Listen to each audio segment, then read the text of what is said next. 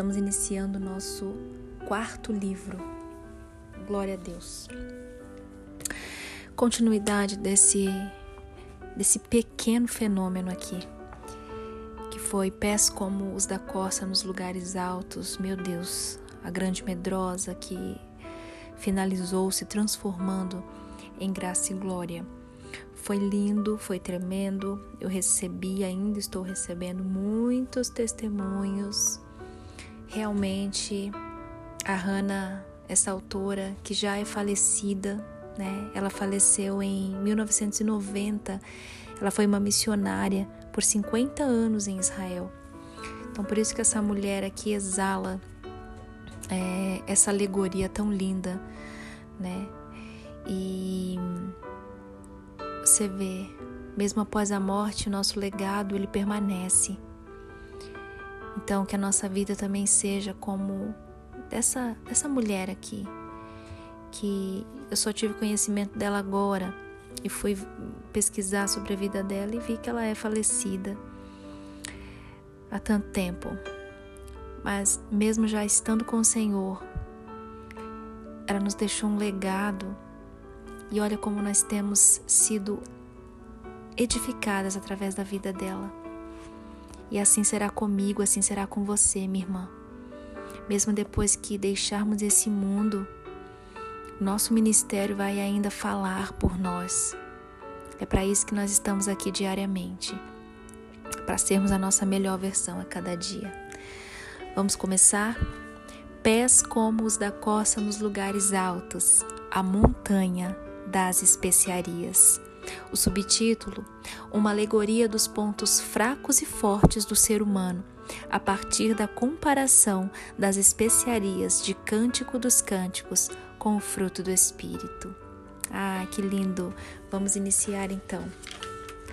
Primeiro capítulo: Senhora Sombria Agourenta. Era uma manhã maravilhosa de primavera no Vale da Humilhação tudo parecia desfrutar os cálidos raios solares e o ar suave e perfumado.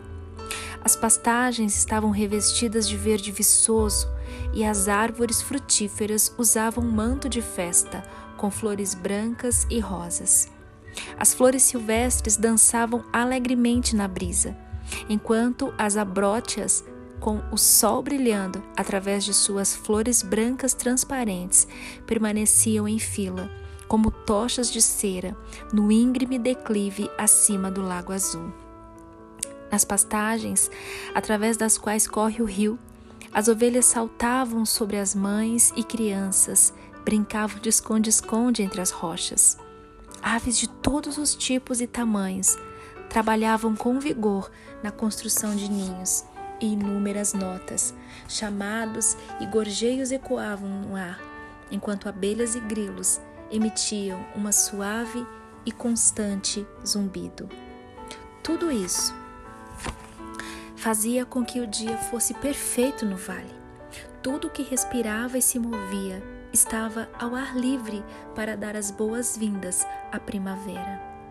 Contudo, a sombra de algumas árvores velhas, escuras e retorcidas, do outro lado da estrada principal que corta a vila da Grande Apreensão, havia um jardim coberto de ervas daninhas e repolhos de aspecto doentio.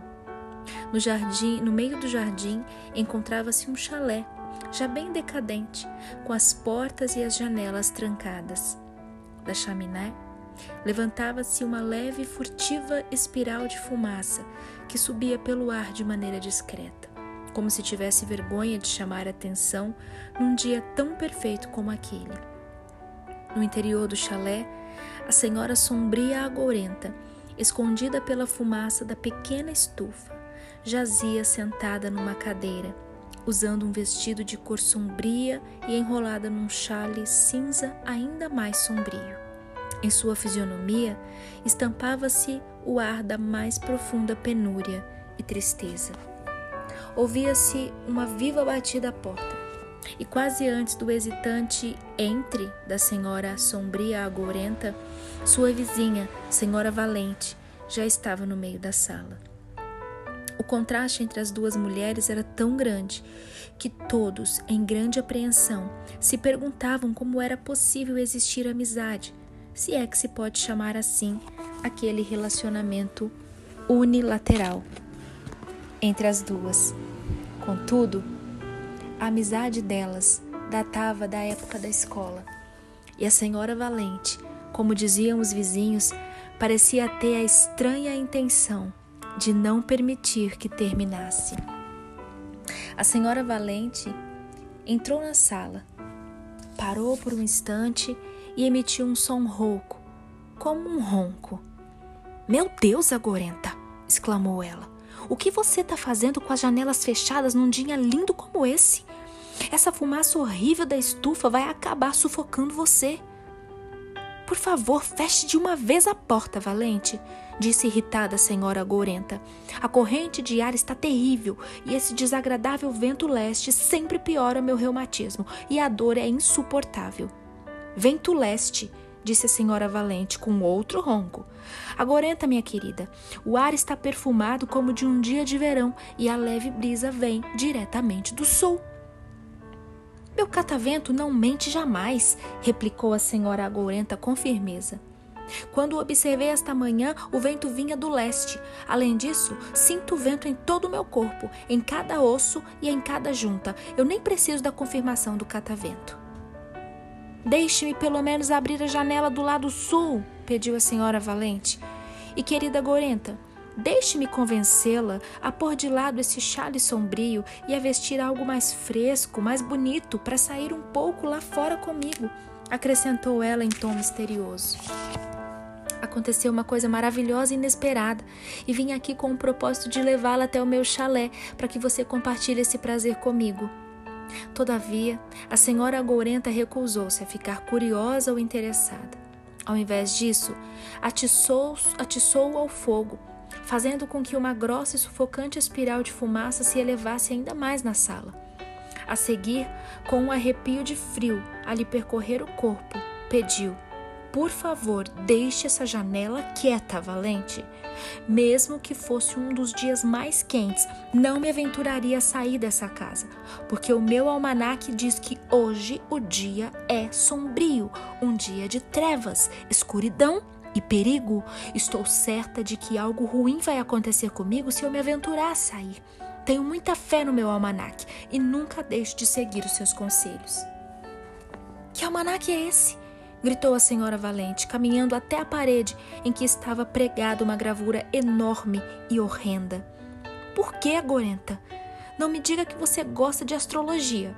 Esse almanaque é publicado por uma empresa conhecida por suas trapaças, gente que vive de explorar os medos alheios. Isso é um disparate total. A senhora Gorenta, ofendida, respondeu com aspereza: Nunca vi meu precioso almanaque errar.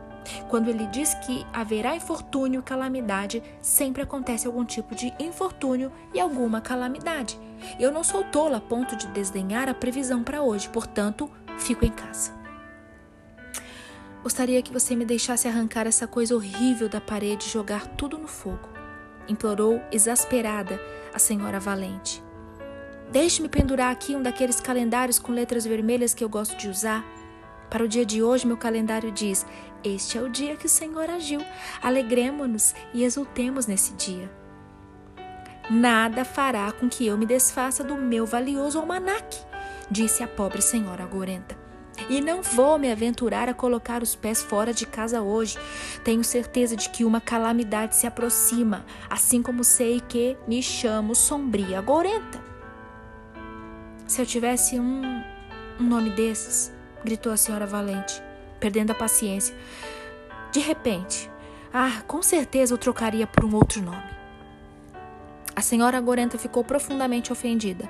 Mas sempre que a amável e facilmente irritável vizinha perdia a paciência, ela reagia com a resignação de um mártir. Por isso, em tom de resignada censura, retrucou: É um nome muito antigo e honrado, Valente. Já foi provado, já foi provado que remonta a um período anterior ao dilúvio. Os sombrios agourentos existem há mais tempo do que se pode calcular. A senhora Valente riu com vontade do absurdo que a amiga acabara de dizer. Embora essa fosse uma daquelas ocasiões em que gostaria muito de pôr um pouco de juízo na cabeça da pobre tola que tinha diante de si. Tinha, contudo, um motivo oculto, conhecido apenas dela e do pastor-chefe, para ser paciente com sua infeliz vizinha e aprender a aceitá-la da forma amorosa, exatamente como era. Assim, respondeu alegre, embora sem muito tato. Bom, os sombrios agourentos, pré-diluvianos, devem estar extintos, pois não haviam nenhum deles na arca. Pergunto-me quem seria o tolo bastante para adotar o nome da família de novo. A senhora agourenta ficou ofendida demais para responder. Apertou mais o chale em torno dos ombros, tirintando de frio, e parecia ignorar que havia mais alguém com ela na sala. A senhora Valente sentiu a consciência pesar pela maneira terrível em que deixara a língua disparar.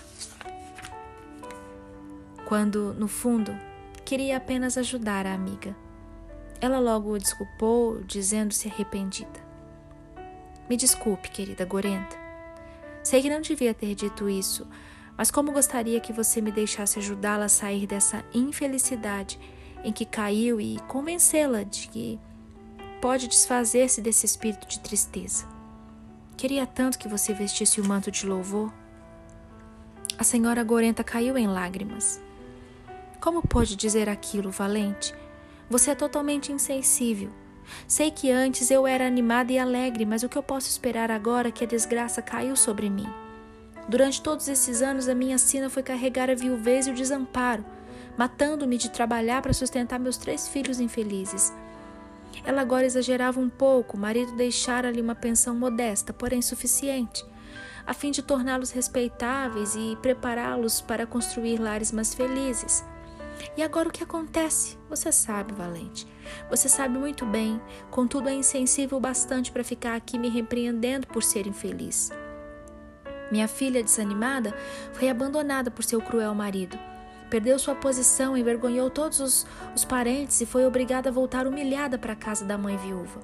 Justo ela, a nora do senhor Temor, e tudo isso sem que ninguém mexesse um dedo para que ela conseguisse os seus direitos. Depois a pobre rancorosa casou-se com um bêbado, que bate nela e abusa dela vergonhosamente, forçando-a a viver num sótão pequeno e miserável. Aparenta pobre e desprezada na casa dos primos. E covardia. Ela soluça convulsivamente. Meu querido covardia, meu único filho, foi falsamente acusado de atacar alguém e perturbar a ordem e acabou na prisão. E você? Você, valente, que pelo menos já teve um marido forte para apoiá-la e cujos filhos, ao que parece, nunca lhe causaram a menor mágoa. Fica aí me censurando e até sugerindo que eu vista um manto de louvor. Por mais fantástico que esse manto deva ser, é claro que seria indecente uma viúva de coração partido cujos filhos sofrem o martírio da injustiça e da dor usar tal manto. A senhora Valente caminhou até a chorosa mulher Passou-lhe os braços de forma reconfortante em volta dos ombros, que sacudiam por causa do choro compulsivo, dizendo com muita brandura: Você me entendeu mal, Agorenta. Sei tudo a respeito da sua infelicidade e problemas e ficaria tão feliz se pudesse confortá-la um pouquinho, ajudá-la a encontrar força e coragem para enfrentar todas essas dificuldades e graça para transformá-los em algo fascinante esse é o motivo real de eu estar aqui esta manhã. Me deixe contar-lhes boas notícias, querida Gorenta, a convencê-la a ir comigo até a minha casa. Você sabe o que aconteceu? Não, tenho certeza que você nunca adivinhará. Algo maravilhoso que irá alegrar até seu triste coração. Ela fez uma pausa e procurou esperançosa um vislumbre de interesse ou de curiosidade naquela triste face. Contudo, a senhora sombria gorenta continuava a soluçar e a se balançar para frente e para trás, indiferente a qualquer outra coisa nesse vasto mundo que não fosse a própria desdita. Por isso, a senhora Valente, depois de esperar um pouco, continuou com a voz cheia de alegria e prazer. E eu vou deixar a notícia para o nosso próximo áudio, meninas. Eu já amei, já me encantei aqui com essa história. Até a próxima. Um beijo.